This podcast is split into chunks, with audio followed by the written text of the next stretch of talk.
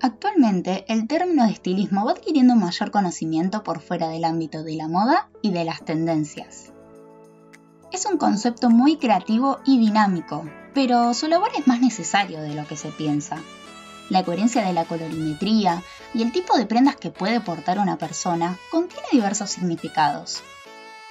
Es por eso que el rol dentro de la industria cinematográfica ha estado presente desde sus inicios, siendo actualmente una de las cuestiones más criticadas y analizadas por los cinéfilos. Pero para los simples mortales, ¿realmente tiene un significado el estilismo en el cine? ¿Nos daríamos cuenta si está mal aplicado o no?